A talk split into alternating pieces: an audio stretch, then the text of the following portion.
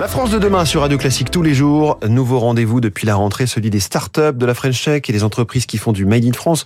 Bonjour Kelani Hassine. Bonjour. Bienvenue sur Radio Classique. Vous êtes le fondateur d'Istia. Istia lancé en 2021. Vous voulez que les environnements intérieurs soient plus sains. Qu'est-ce que ça veut dire? Effectivement, euh, chez Istia, on accompagne les entreprises dans euh, dans l'amélioration euh, de la qualité de l'air intérieur et la réduction de consommation d'énergie. Donc concrètement, on déploie des capteurs qui vont mesurer les données liées à la pollution de l'air et également à la température. Et avec ces données, on va pouvoir les utiliser pour asservir ces systèmes de ventilation. Ce qu'il faut savoir, c'est que ces systèmes, ils, ils représentent 30 à 40% de la consommation d'énergie du bâtiment.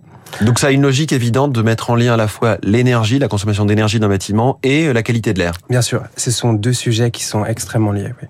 Qui sont extrêmement liés. Comment est-ce que vous avez fait ce diagnostic? Comment vous êtes arrivé sur ce sujet de la qualité de l'air? Alors, euh, donc ce projet il est né dans le cadre d'un projet européen qui s'appelle DIAMS, euh, qui reflète la volonté euh, de la métropole ex-Marseille, mais également de la Commission européenne d'agir sur ces questions liées à la qualité de l'air.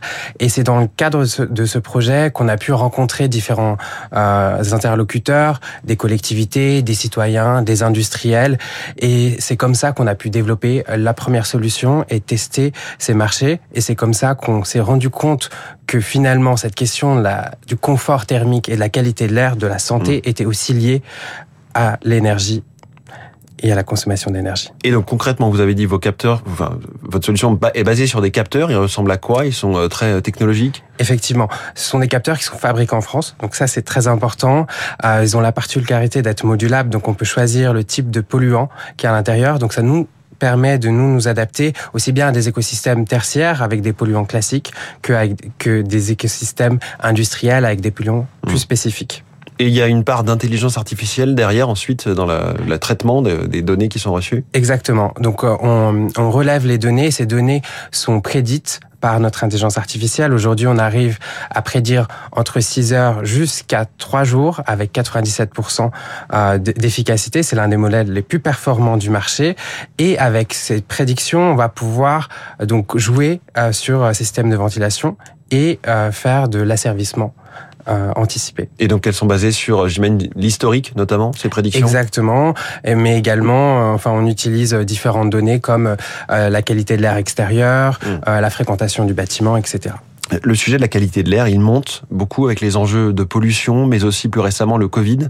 Bien sûr, euh, ce, ce, marché de, de, la qualité de l'air, il a été boosté par cette crise de la Covid-19, où on s'est tous demandé euh, bah, qu'est-ce qu'on respire et quel impact ça a sur notre santé.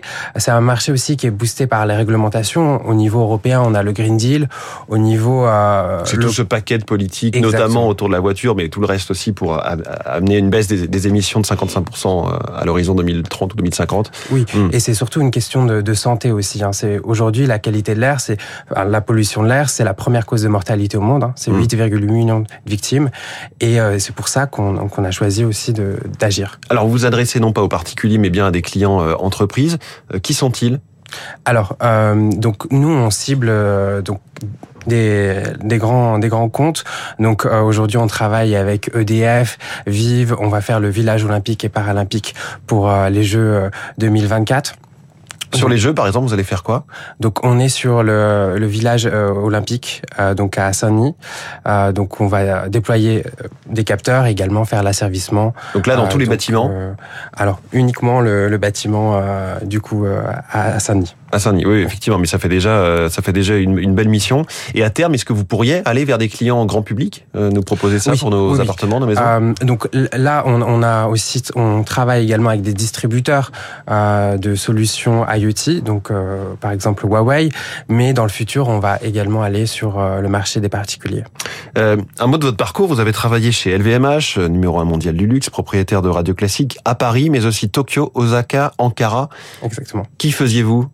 Alors, euh, je, j'étais euh, chargé de développement réseau à l'étranger, euh, mais après LVMH, euh, je suis parti dans la société civile, euh, donc euh, dans des associations, Greenpeace ou encore Amnesty International, et c'est comme ça que j'ai découvert un peu cette question de, du climat, et je me suis orienté un peu aussi en politique, où j'ai travaillé sur des programmes liés à ces problématiques dans la ville. Mmh.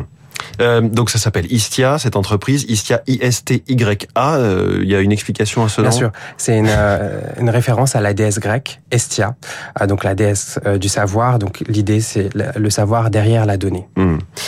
dernière chose, vous êtes en pleine levée de fonds? Oui. Objectif et timing, c'est quoi? Un million avant la fin de l'année. C'est plutôt bien parti. On, on était à, dans la Silicon Valley euh, la semaine dernière et euh, on espère voilà clôturer cette levée de fonds à fin d'année. Donc là, vous cherchez encore du soutien ou pas Si ceux qui nous écoutent Quasiment la moitié. voilà. Quasiment la moitié d'un million d'euros. Merci beaucoup. Merci à vous. Euh, Kelani Assine, le fondateur d'Istia, notre invité en direct ce matin, euh, de bon matin de lundi, euh, dans La France de demain. Très bonne journée à vous et on peut retrouver cette émission Merci, en podcast, journée. La France de demain. Très bonne journée. Radio Classique.